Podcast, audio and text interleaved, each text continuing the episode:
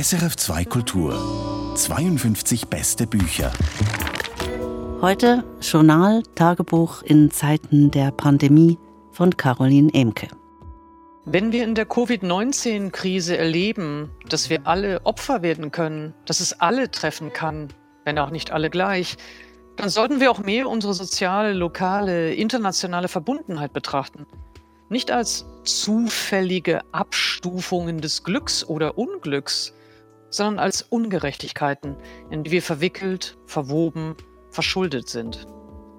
Was macht die Covid-19-Krise mit uns? Wie fordert sie uns heraus? Und worauf sollten wir unseren Blick richten? Eher nicht auf den eigenen Bauchnabel. Das empfiehlt die Publizistin und Philosophin Caroline Emke in ihrem eben erschienenen Journal Tagebuch in Zeiten der Pandemie. Das Buch ist ein berührender Rückblick auf ein bewegtes Jahr und Denkanstoß für eine ungewisse Zukunft. Es schärft den Blick für Fragen, die uns vermutlich noch lange beschäftigen werden.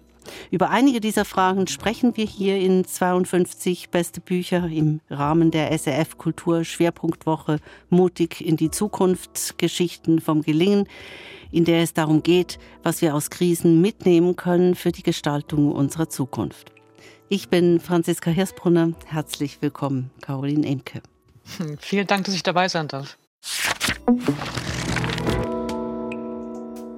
Caroline Emke, Sie schrieben dieser Tage auf Instagram zum Erscheinen Ihres Journals, Sie seien auf dieses Buch anders stolz als auf die vorherigen, weil es in einem sehr, sehr schweren Jahr entstanden sei und dem Leben und der Krise abgerungen. Sie haben es in Portionen als Kolumnen für die Süddeutsche Zeitung geschrieben, also Tag für Tag. Wie oft hätten Sie den Bettel hinwerfen wollen? ja, ähm, es war schon tatsächlich ein besonders intensives Schreiben und ein anderes Schreiben als in den vorherigen Büchern. Ähm, ich gehöre ja zu den eher langsameren äh, Autorinnen und manche Bücher haben Erfahrungen beschrieben, die ja 18 Jahre zurücklagen oder die eben wirklich eine lange, lange Zeit in mir gewachsen sind. Und insofern war das schon eine sehr ungewöhnliche Schreiberfahrung. Jeden Tag, jeden Tag äh, im Moment dieser Krise, die man erstmal verstehen, begreifen, erfühlen musste, dann schon darauf zu reflektieren, das war wirklich intensiv. Und natürlich natürlich bei so einem Schreiben, das ja die Gegenwart äh, erfassen will, sicherlich auch mit, mit Irrtümern darin, mit Fehlern darin, mit Fehleinschätzungen, aber ähm, das gehört wahrscheinlich bei so einer Krise einfach dazu. Als Journalistin, Auslandredakteurin, internationale Reporterin waren Sie viele Jahre in Krisengebieten unterwegs, Afghanistan, Kolumbien, Pakistan, um nur einige zu nennen. Sie haben sich mit Gewalt und Fanatismus verschiedenster Couleur auseinandergesetzt. Gegen den Hass hieß Ihr großer Essay von 2016, für den Sie den Friedenspreis des deutschen Buchhandels bekamen. Helfen Ihnen Ihre Erfahrungen mit solchen gesellschaftlichen und politischen extremen Situationen und in der Pandemie? Ja, ich glaube ja. Also äh, ich erinnere ganz den Anfang, den ersten Moment im März, als das ja für uns alle eine komplett neue Situation war, eine neue Erfahrung, eine, eine, eine äh, Viruserkrankung, über die wir kaum etwas wussten. Und doch sich schon sofort der Eindruck herausstellte, dies wird eine Jahrhundertkrise sein. Also es war schon in den ersten Tagen äh, ja deutlich, das wird eine, eine historisch zu nennende Erfahrung sein. Und ich habe dann an mir selber gemerkt, äh, wie wach, wie konzentriert ähm, in, in allen, also körperlich wach, geistig wach ich mich gefühlt habe. Und ähm, das hatte schon sehr viel mit dieser Erfahrung von Krisen zu tun. Also ich hatte sofort das Gefühl, es ist eine Krisensituation und ich muss ähm, sozusagen den ganzen analytischen Apparat hochfahren und mich anstrengen, äh, sie zu erfassen, sie zu verstehen, sie, sie, sie zu befragen, sie zu reflektieren. Und das, glaube ich, war eben ein Mechanismus, der mit dieser Erfahrung aus Krisenregionen zu tun hatte. Ich habe mich auch gefragt, ob es äh, vergleichbare gesellschaftliche Muster gibt in kriegerischen Konflikten und in einer Pandemie. Das ist eine interessante Frage. Da muss ich erst mal drüber nachdenken. Die spontane Antwort wäre, dass diese Pandemie und insbesondere eben der Lockdown-Modus, das genötigt werden, in ja, die eigenen Wohnungen zu gehen und sich zu isolieren, in vielem der Erfahrung aus Krisenregionen widerspricht. Also da hätte ich jetzt eher mich erinnert an eben natürlich Momente des Gemeinschaftlichen, des Beieinander Seins, des Versuches, äh, eine Gewalterfahrung eben mit anderen im Schutz von anderen äh, zu überleben. Und dies war jetzt ja eine erzwungene Isolierung, eine erzwungene Vereinzelung, eine erzwungene Isolation. Insofern hat sie gerade dieses Moment des Sozialen, des Miteinander erstmal unterbrochen. Und trotzdem gab es schon auch für mich äh, Momente daran, die mich erinnert haben an die Situation in Krisenregionen, das Unverfügbare, dass einem von außen etwas äh, widerfährt, das man nicht verstehen kann so schnell. Äh, das war schon ähnlich. Sie haben jetzt gesagt, kriegerische Krise, eine gemeinsame Erfahrung, die man vielleicht auch versucht, gemeinsam durchzustehen. Man versteckt sich vielleicht gemeinsam, man ist gemeinsam auf der Flucht. Ich könnte mir aber auch vorstellen, dass es eine Erfahrung ist, wo gewisse dann auch aus der Gemeinsamkeit austreten und nur noch für sich alleine schauen oder kämpfen. Ich hatte ein bisschen in die Richtung gedacht mit meiner Frage, natürlich als reine Vermutung. Also diese sofortige Spaltung der Gesellschaft. Da dachte ich mir, ja, ich muss sagen, dass ich sein. eigentlich aus den, aus den Regionen, also wenn ich jetzt an äh, die Zeit im Irak oder in Afghanistan oder Pakistan denke, muss ich sagen, dass ich eigentlich mindestens unter den Opfern der jeweiligen äh, oder den Zivilistinnen, äh, die ich gesprochen oder, oder dann mal für eine Weile lang begleitet äh, habe, sagen muss, dass ich eigentlich besonders viel Hilfsbereitschaft, besonders große Gastfreundschaft, besonders ähm, ja schon sehr sehr starke äh, Momente von Solidarität erlebt habe, sehr berührend auch, sehr beeindruckend.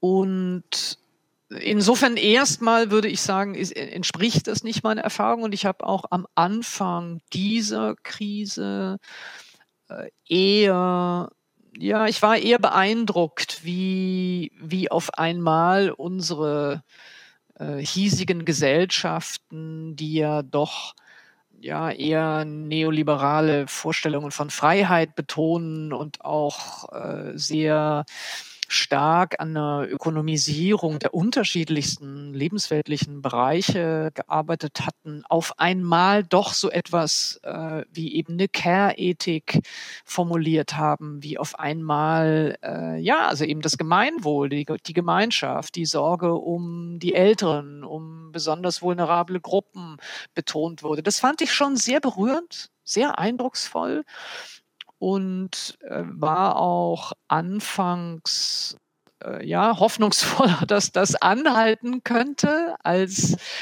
ja als gesellschaftliches Selbstverständnis. Das ist dann schon sehr früh enttäuscht worden. Und äh, der Rückzug auf das Nationale, der Rückzug dann ja eigentlich auf immer engere Lebensräume, nicht? Also am, am Anfang, ich weiß nicht, wie es Ihnen ging, aber am Anfang schaute man ja noch gerade, wie, wie Europa äh, sich wappnete und dann schaute man schon nur noch auf die Infektionszahlen in dem eigenen Land, also in Ihrem Fall jetzt in der Schweiz oder bei mir in Deutschland. Und dann wurde es immer kleiner, dann hat man schon irgendwann nur noch die Region angeschaut oder die Stadt oder die Nachbarschaft Gesellschaft und dieser erzwungene Autofokus, diese erzwungene Provinzialität, die war schon, ähm, enttäu also enttäuschend und, und beunruhigend auch. Wir kommen auf diesen erzwungenen Autofokus zurück. Zuerst aber noch mal eine Frage zum Tagebuch im Rückblick. Es umfasst mhm. ja zehn Wochen von März bis Mai letzten Jahres. Es beginnt also zwei Monate, nachdem man noch hätte denken können, die Geschehnisse in Wuhan gingen einen nichts an. Und es hat ein Postskriptum im November 2020, als die Pandemie in die zweite Runde ging, also ziemlich genau ein Jahr seit dem ersten Eintrag Ihres Journals ist nun vergangen. Was würden Sie rückblickend heute etwas anders einschätzen? Ja, ich würde vielleicht das Hoffnungsvolle des Anfangs, eben dieses, die, die, die Tatsache, dass unsere Gesellschaften auf einmal dieses soziale Band füreinander betont hatten, die würde ich vielleicht ja weniger als Eindruck formulieren, dass, es, dass sich der politische Diskurs da verändert hätte oder die politische Aufmerksamkeit oder das demokratische Selbstverständnis verändert hätte, sondern ich würde es sicherlich stärker als Forderung schon formulieren, dass wir das bitte nicht vergessen mögen im Verlauf der Zeit. Ähm, ich würde aus der Nachbetrachtung auch sagen, dass es ein Fehler war, im Frühjahr oder eben gegen Ende des Frühjahrs ähm, schon zufrieden zu sein mit der Einhegung. Ich glaube, es wäre sinnvoller gewesen, bei der ersten Welle so lange durchzuhalten mit eben strikten Maßnahmen, dass man es wirklich äh, also auf so geringe Fallzahlen herunter hätte fahren können, dass die dann wirklich sehr lokal, sehr spezifisch äh, nachvollziehbar und, und kontrollierbar gewesen wären. Und wenn Sie jetzt für sich ganz persönlich auf Ihr Tagebuch schauen, was würden Sie heute anders einschätzen? Ah, ich also wo denken Sie, glaube, das würde ich heute nicht mehr so schreiben?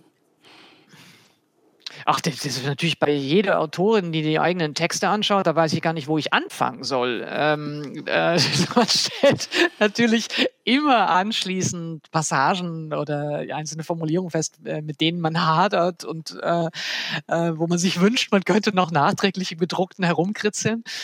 Ähm, ich würde ja, ich würde vielleicht etwas stärker noch dieses Journal und dieses Tagebuch ins Verhältnis setzen zu anderen Tagebüchern, die ich selber gelesen habe. Das Tagebuch ist ja ein kompliziertes Genre. Und es hat eben etwas Subjektives natürlich, es hat was Privates. In diesem Fall muss man sagen, es ist ja ein Text, der geschrieben ist im Wissen um die Veröffentlichung. Und insofern ist es, unterscheidet es sich schon mal von der Gattung der Tagebücher, die gar nicht mit der Absicht der Veröffentlichung geschrieben wurden. Und hier war mir besonders wichtig, dass es eben nicht versinkt in Individualität, dass es nicht die eigene Erfahrung in Berlin-Kreuzberg überhöht als etwas, das repräsentativ ist, sondern ein Text, der immer beides verhandelt. Diese individuelle Erfahrung einer spezifischen Person an einem bestimmten Ort zu einer bestimmten Zeit zu sein und gleichzeitig immer und immer wieder den Versuch macht, darüber hinaus zu denken und darüber hinaus mich auch zu bewegen. Also ich gehe ja auch in diesem Tagebuch raus. Ich fahre zu Demonstrationen, ich besuche andere Orte, ich gehe ins Gericht, ähm, ich versuche Briefe von äh, Freunden aus der ganzen Welt einzusammeln, um eben deren äh, Situation genauer zu erfassen. Und ich glaube, ich hätte im Nachhinein ähm, das vielleicht noch ein bisschen mehr ins Verhältnis gesetzt zu, zu eben anderen Tagebüchern. Eine Krise, um jetzt wieder auf die Krise zurückzukommen, mhm. die Sie mhm ja in verschiedenen Bewegungen von Ungläubigkeit, Wut, Trauer, Aktionismus, Solidarität, Gleichgültigkeit, Egoismus und weiteren mehr begleiten. Eine Krise ist ja auch ein Brennglas. Was zeigt sich mhm. für Sie am deutlichsten in diesem Brennglas? Ja, ich glaube, es zeigt sich zum einen ich, also ich, würde mal sagen, mir fallen jetzt mal mindestens drei Dinge ein. Das eine ist eben die wechselseitige Verwundbarkeit, wie wir global miteinander verwoben sind, nicht nur über Geldströme, sondern über unsere eigene Beweglichkeit, um unsere mittlerweile eben auch ökonomische, kulturelle Verbundenheit. Und dass eine solche Pandemie eben nicht eine Gegend, einen Ort, ein Land alleine treffen kann, sondern ja, global sich dann ausbreitet. Natürlich nicht unterschiedlich die Gegenden und äh, Orte und Menschen trifft. Natürlich vertieft, vergrößert sie bestehende Ungleichheiten brutal, brutal. Und wenn man so will, beutet diese bestehenden Ungleichheiten eben auch aus. Wir wissen inzwischen, dass ja auch arme Menschen äh, zu eben den besonders vulnerablen Gruppen gehören. Das ist sowieso schon so und das hat sich jetzt hier auch nochmal schmerzlich äh, gezeigt. Ich glaube, das Zweite, das wir erkennen können, ist, dass dieser lange Prozess der neoliberalen Ideologie, in denen es als geboten galt, besonders viele Lebensbereiche einer Gesellschaft zu privatisieren, besonders viele Lebensbereiche äh, durchzuökonomisieren, in denen ja staatliche Schutzfunktionen immer weiter, immer weiter, immer weiter abgebaut wurden und so die ja, soziale Grammatik unserer Gesellschaften ausgehöhlt worden ist, das haben wir jetzt vorgeführt bekommen, zu was das führt, dass nämlich die Gesellschaften, die so stark privatisiert wurden, in denen es solche starken Deregulierungsprogramme gab, in denen es massive Sparprogramme in den letzten Jahren und Jahrzehnten gab, dass diese Gesellschaften besonders schutzlos dem Virus ausgeliefert waren. Wir haben das in Griechenland gesehen, in Spanien gesehen, aber natürlich auch im globalen Süden, all die Länder, die vom IWF sogenannte Reformprogramme aufoktroyiert bekommen haben, die zu Entlassungen im Gesundheitswesen geführt haben. Dort konnte das Virus eben besonders brutal wüten. Und das heißt, wir haben schon gelernt und gezeigt bekommen, warum es einen fürsorglichen, starken Wohlfahrtsstaat braucht. Und der dritte Punkt, den ich glaube, den wir gelernt haben oder gezeigt bekommen haben in dieser Krise, ist die existenzielle Währung Zeit. Also wir haben in dieser Pandemie ja gelernt, Modellierungen zu lesen, wissenschaftliche Modellierungen zu lesen, die uns vorhersagen konnten, wenn A, B, C, D treten, dann folgt in den nächsten zwei Wochen, in den nächsten drei Monaten, in den nächsten acht Monaten folgendes Szenario. Und nicht, dass man immer danach gehandelt hätte in den Regierungen, aber zumindest diese Art von Erkennen von Dringlichkeit, äh, das Erkennen von verlorener Zeit, das ist etwas, was uns in den letzten Monaten gezeigt worden ist und das natürlich genau das Denken ins noch nicht ist, das wir brauchen für die Klimakrise.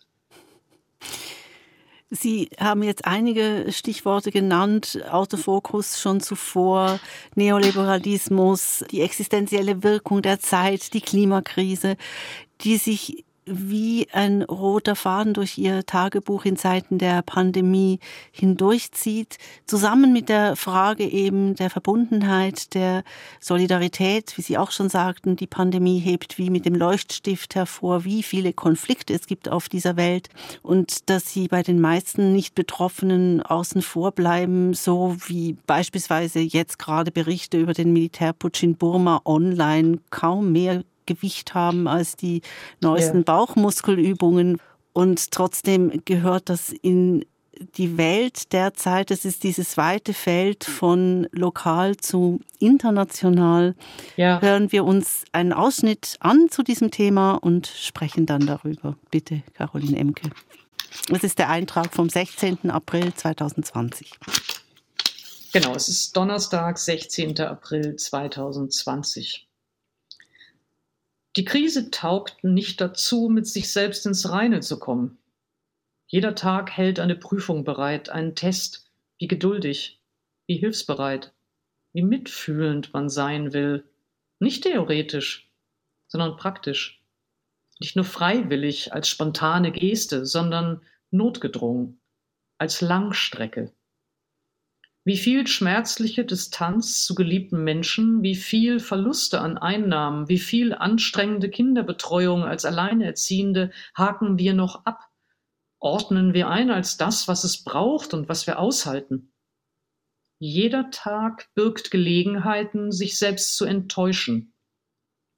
Es beginnt schon morgens beim Blick auf die internationalen Statistiken mit den jeweiligen Infektions- und Sterberaten wenn ich an mir selbst entdecke, wie ich in der nationalistischen Rasterfahndung mitspiele und aufatme angesichts der günstigen Zahlen für Deutschland, als sei dies eine Olympiade nationaler Verbände und keine grenzüberschreitende Pandemie. Was mache ich nur? Was genau kartografiert dieser Blick jeden Morgen? Was macht das mit einem, wenn diese Ungleichheiten vorgeführt werden? New York 10.000 Tote, Berlin 51. Wie lässt sich das betrachten? Von der Wohnung in Berlin aus, ohne erleichtert zu sein und sich darüber gleichzeitig zu schämen.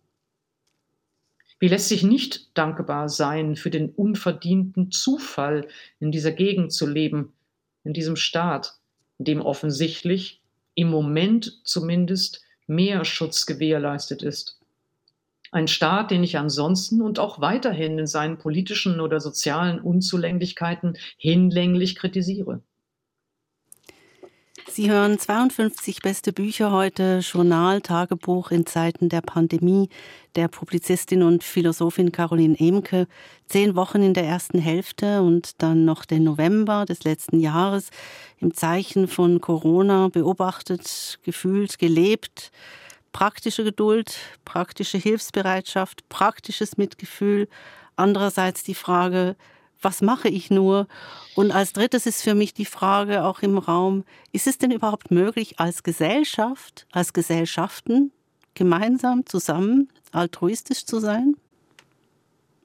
Ja, also ich würde sagen, am Anfang war das doch bemerkenswert auch, wie viel Unterstützung, wie viel Zustimmung, wie viel kooperatives Verhalten es gab durch alle Generationen hindurch, durch alle verschiedenen Perspektiven und Lebenswirklichkeiten hindurch ist ja, also mindestens in Deutschland, ich glaube in der Schweiz war das ganz ähnlich, dass das Verhalten den Verordnungen ja vorausging. Also es gab schon eine, wenn man so will, soziale, zivilgesellschaftliche Bewegung des Rückzugs, des Selbstbeschränkens, bevor es die Anordnungen zum Lockdown gab. Und insofern konnte man auch sehen, über weite Monate hinweg ungeheure Zustimmungsraten zu dieser Politik der Fürsorge.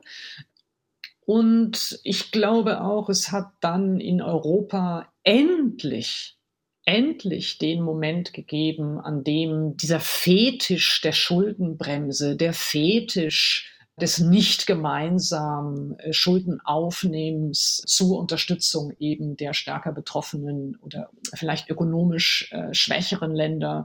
Ähm, es gab ja also Momente, in denen man dachte, endlich, endlich reagiert auch eine bundesdeutsche Regierung da mit der Großzügigkeit und mit der, ja, mit dem internationalen Verantwortungsgefühl, das mindestens ich mir schon früher gewünscht hätte. Äh, ich hätte es auch nicht ertragen, muss ich sagen, äh, im Anblick der Bilder aus Spanien beispielsweise. Ich habe jetzt einen besonderen Spanienbezug. Ich äh, bin da besonders nah verwoben, so dass es mich dann vielleicht auch persönlich besonders angefasst hat, die Not in den Kliniken in Spanien zu sehen. Also wenn es sich da Deutschland weiter verweigert hätte, das wäre schon auch bitter gewesen. Ich glaube auch, es hätte zu ja, einer stärkeren, ja, vielleicht Sollbruchstelle innerhalb Europas geführt. Insofern glaube ich, es gab schon, schon Momente, in denen das möglich war und natürlich glaube ich auch, dass wir es alle ja im privaten, im persönlichen Raum, im Freundeskreis erlebt haben, wie wir uns dann auch so eine kleine Extrastrecke gelaufen sind, um diejenigen zu erreichen, die allein waren und wie äh, man sich neue Formen oder kreativere oder absurdere Formen und Zeichen ausgesucht hat, um Freundschaften aufrechtzuerhalten oder eben Gesten der Freundschaft aufrechtzuerhalten. Also bei mir war das eben jeden Tag ein türkisches Wort mir zu erbitten von einem, einem Freund hier in Berlin. Äh, und ja, also ich, ich, ich glaube, es gab, ich glaube, wir alle haben diese Zeit sicherlich als bittere Zeit, als schwere Zeit, als intensive Zeit empfunden, aber wir haben, glaube ich, auch erlebt, ja, was das Glück von, von Freundschaft oder das Glück von solidarischem Handeln sein kann. Wobei ich mir jetzt gar nicht recht vorstellen kann, ob heute ein Vorschlag wie der die reichen Staaten der Welt sollten das Dreifache der benötigten Impfdosen kaufen und alles, was sie nicht äh, verimpften, der WHO spenden, damit diese es dann wieder gerecht weiterverteilt an die, die es brauchen können. So ein Vorschlag, der mir eigentlich ganz selbstverständlich vorkommt in gewisser Weise, aber halt einer ist, der nicht das Private, also nicht das Beeinflussbare mhm. ähm, umfasst. Mir kommt so ein Vorschlag fast absurd vor in dem derzeitigen Klima. Ja, ich glaube, Sie haben recht. Ich glaube, die, also wir können sicherlich das ganze letzte Jahr auch als ein stückweises Abnehmen von Solidarität erleben. Ich glaube, wir haben, wir haben ganz stark jetzt zuletzt gerade bei der Frage der Impfstoffe, der Impfstoffverteilung eine, eine ganz massive Renationalisierungstendenz erlebt. Jeder ist sich selbst der Nächste. Äh, jeder möchte unbedingt an diesen Impfstoff kommen. Also insofern, Sie haben völlig recht. Es ist äh, diese Öffnung, die man am Anfang sehen konnte und das Motiv des Solidarischen ist stückweise, stückweise rückgebaut worden. Und ich fürchte auch, wir erleben ja noch gar nicht die ökonomischen Konsequenzen dieser Zeit. Ähm, man kann ja nur ahnen, wie stark die Belastungen erst noch werden in einem, in drei, in fünf Jahren, wie stark auch die globalen Verwerfungen werden. Und insofern in der Hinsicht bin ich auch ganz und gar nicht optimistisch, äh, da ich glaube auch, dass es massive Verteilungskämpfe erst noch geben wird, die wir im Moment nur gar nicht antizipieren oder über die wir im Moment nur gar nicht nachdenken, weil wir jetzt noch so nah an eben der medizinischen Frage hängen. Ich sehe es jetzt persönlich beispielsweise natürlich einerseits darüber, dass ich sehr viel über den globalen Süden nachdenke, sehr viele Freunde in unterschiedlichen Teilen der Welt habe und darüber auch immer äh, mitverfolge. Also nicht nur, weil ich da Freunde habe, sondern ich glaube, weil mein Leben einfach ja, international ist, schon, schon familiär, schon sozusagen international angelegt war. Und auch da wird natürlich jetzt schon spürbar, wie die Ungleichheiten sich vertieft haben, wie die Nöte sich vergrößert haben. Und im Privaten würde ich jetzt vielleicht sagen, ich sehe es sicherlich sehr, sehr stark auch bei den äh, KünstlerInnen im Freundeskreis, bei den äh, MusikerInnen im Freundeskreis. Ich äh, habe ja so eine starke klassische Musikleidenschaft äh, und genau. darüber auch, genau, und darüber eben auch äh, wirklich viele Freunde da. Da ist natürlich schon erkennbar, das wird die Freien und die Solo-Selbstständigen, hat die Krise schon jetzt bitterst getroffen und äh, wir wissen noch gar nicht, äh, wie sich unsere Kulturlandschaften, wie sich unsere, wie sich die Literaturlandschaft, wie sich die klassische Musiklandschaft, aber jetzt auch gar nicht nur klassische Musik, auch wie die Clubszene getroffen werden wird von den Folgen dieser Pandemie. Also insofern, da bin ich, da, da bin ich jetzt gar nicht naiv oder optimistisch. Das lese ich auch nicht so. Es ist wirklich so, dass Sie in Ihrem Tagebuch den vielen Rissen folgen, die sich lokal und global durch die Pandemie ja. auftun oder auch ausweiten.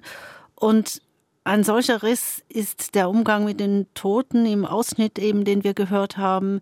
Diese Aufrechnerei, als wären es die Lottozahlen, das macht einem ja ganz dumpf. Andererseits ja. hat man wirklich das Gefühl, der Gesellschaftsvertrag ist mittlerweile in gewisser Weise in Frage gestellt. Vor wenigen Tagen habe ich in der NZZ einen Meinungsbeitrag gelesen zum Lockdown in Deutschland, überschrieben mit Zu Tode geschützt ist auch gestorben. Und ich meine, das ist ein Denken, das Sie beschreiben in Ihrem Journal, eine im Grunde total giftige Verachtung gegenüber älteren Menschen, kranken Menschen und so giftig im Grunde, dass ich mich frage, ob Sie damit gerechnet haben, dass es so kommen würde. Ja, die Gleichgültigkeit, die Unempfindsamkeit gegenüber älteren Menschen oder eben gegenüber Kranken, auch die Unfähigkeit zu trauern, das muss man ja auch sagen. Also ich, ich, ich finde es auch spektakulär, spektakulär, wie unfähig unsere Gesellschaften sind, diesen Zahlen in irgendeiner Weise eine Erfahrung, eine Lebenserfahrung, Angehörige, Freunde, eine Familie dazu zu denken und darüber zu sprechen. Das ist von einer gesellschaftlichen Kälte und eben auch einer, äh, glaube ich, im Moment nur unterdrückten Trauer derer, die jemanden verloren haben, bei der ich sicher bin, dass sie noch wieder aufbrechen wird und muss. Und Sie haben auch recht. Ich glaube auch, dass, oder sagen wir mal so, also das, was mich schon ja, umtreibt, ist, wenn wir überlegen im öffentlichen Raum, in den Radiosendungen, im Fernsehen, wer da spricht, wer zu Wort kommt, dann ist das natürlich immer schon ja, von begrenzter Repräsentativität. Da fehlen sehr, sehr häufig Marginalisierte, es fehlen sehr, sehr häufig Arme. Äh, aber im Moment fällt mir besonders auch noch zusätzlich auf, dass ältere Menschen fehlen. Und das ist insofern, glaube ich, wirklich fatal, weil für die Älteren ist es ja nicht nur die Frage, wie stark sie sich schützen müssen, wie stark sie sich zurückziehen müssen, wie stark ihnen menschliche Begegnungen, Körperlichkeit, Umarmungen, Berührungen genommen werden, sondern auch dieser Faktor Zeit, über den wir vorhin gesprochen haben, ist ja für ältere Menschen, wenn die Lebenszeit kürzer wird, wenn die Zeit, in der man äh, noch gehen kann, in der man vielleicht noch reisen kann, also sehr viel stärker abnimmt oder eben oder einfach kürzer wird, dann ist dieses endlose sich verlängern von Lockdowns vor und zurück und vor und zurück schon eine, ja, eine existenzieller Verlust. Äh, jemand, die äh, Mitte 70 ist oder Anfang 80 ist, äh, die, die träumt vielleicht eben noch von einer Reise, von einer, von einem Besuch, von etwas, das man gerne noch anschauen möchte, solange man eben sich noch bewegen kann. Und die Gleichgültigkeit, mit der da diese Zeit verrechnet wird oder eben diese Leben verrechnet werden, ohne dass man diese Menschen hört, ohne dass sie zu sehen wären irgendwo. Das, ja, das ist schon eine, ja, es ist eine, also natürlich ein bitteres gesellschaftliches und ein politisches Versäumnis und es ist auch von einer Herzenskälte, die einen erschauern lässt. Journal, Tagebuch in Zeiten der Pandemie umfasst zehn Wochen von März bis Mai letzten Jahres, gefolgt von einem Postskriptum im November. Und in diesem schreiben Sie, dass Sie erstmals überhaupt Tagebuch führten, als Donald Trump ins Amt gesetzt wurde. Also nicht schon mhm. zum Beispiel während einer ihrer vielen Reportagereisen rund um die Welt. Was machte die Trump-Wahl als auslösendes Moment für ein Tagebuch so viel dringlicher als jetzt etwa eine Reportagereise? Ja, bei den Reportagenreisen ist es schon so, dass ich natürlich Notizen mache, die ganze Zeit immer ein, ein Notizbuch dabei führe, bei Gesprächen, bei, für Beobachtungen. Und bei der Wahl von Donald Trump und dann der Inauguration, also im, das ist ja in den USA immer im darauffolgenden Januar, die Wahlen sind immer im November, hatte ich schon ganz ähnlich wie jetzt eben auch bei der Pandemie das Gefühl, dass es eine historische Zäsur ist und dass ich Interesse daran haben könnte, später einmal darauf zurückschauen zu können, wie ich diese Zäsur in ihren Anfängen erlebt habe. Und das ist etwas, was ich bei Tagebüchern von SchriftstellerInnen oder in Zeitzeugen unterschiedlicher historischer Erfahrungen natürlich auch besonders schätze, wenn ich sie lese. Das ist ein so vielfältiges, reiches, wirres Genre ist, in dem eben kleine Alltagsbeobachtungen in der Nachbetrachtung genauso relevant sein können wie politische oder philosophische Reflexionen. Und als Trump gewählt wurde, wollte ich eben äh, wirklich versuchen, jeden Tag etwas nachzudenken oder etwas zu beobachten.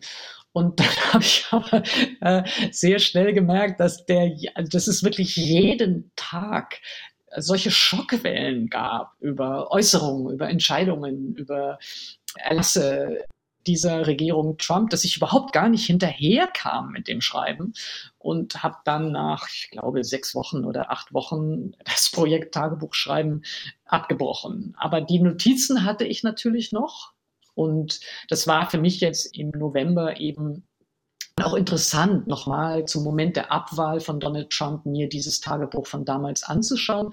Und ich fand eben ganz schön, dass es in diesem Tagebuch der Pandemie dann nochmal eingebaut kleine Auszüge aus einem früheren Tagebuch eben gibt. Also das Tagebuch im Tagebuch.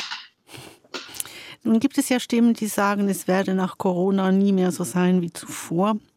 Was denken Sie, mit welchem Bruch werden wir in Zukunft leben müssen, beziehungsweise welcher Riss in unseren Gesellschaften wird sich nicht mehr kitten lassen?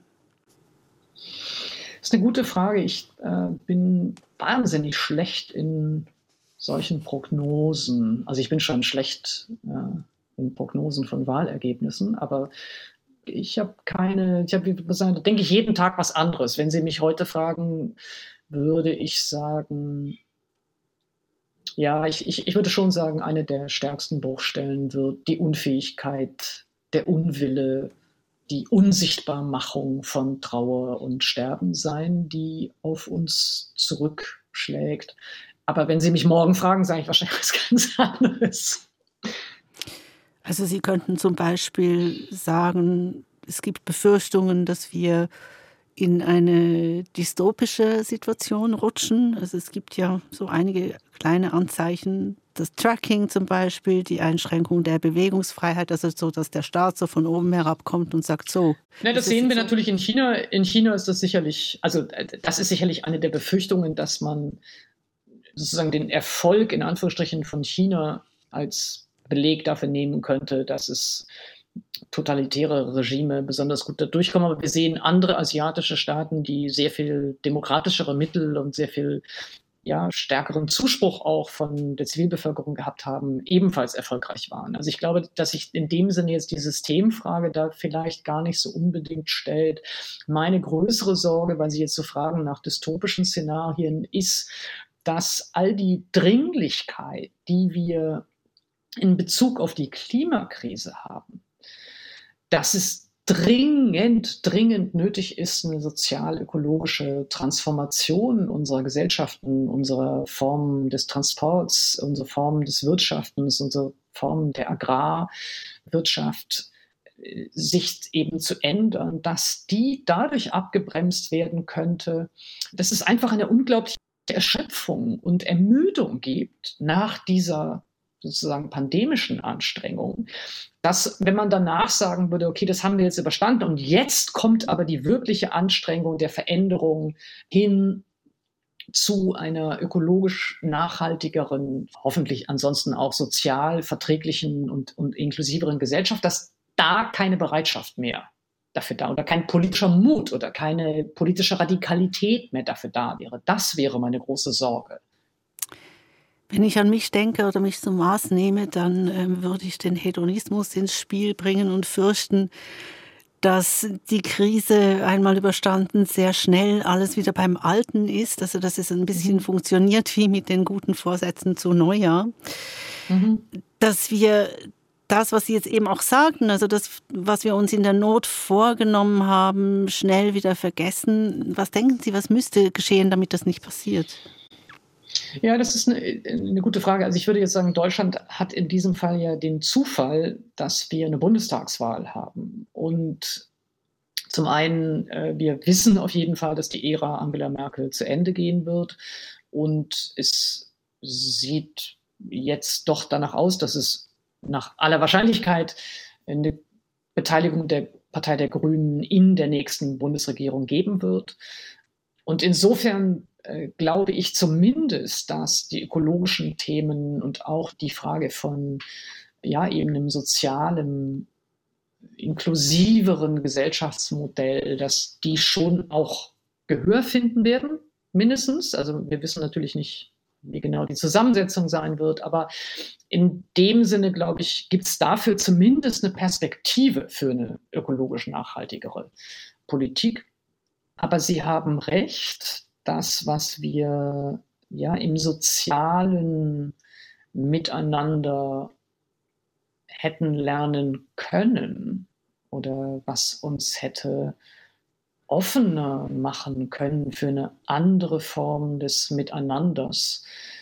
Das ist zumindest prekär. Ja, ich bin immer etwas vorsichtig dabei, schon politisches Begehren äh, für unmöglich zu erklären, bevor man es versucht hat. Ja, also insofern würde ich immer mindestens versuchen, auch politische Hoffnung zu formulieren, Geschichten vom gelingenden Miteinander zu erzählen, schon alleine, damit man sie als Korrektiv behält, wenn sie dann äh, sozusagen sich nicht ausreichend realisieren ließen. Caroline Emke, ich danke Ihnen für dieses Gespräch. Ich danke Ihnen sehr für dieses Gespräch. Journal Tagebuch in Zeiten der Pandemie von Caroline Emke ist im S. Fischer Verlag erschienen. 52 beste Bücher. Podcast.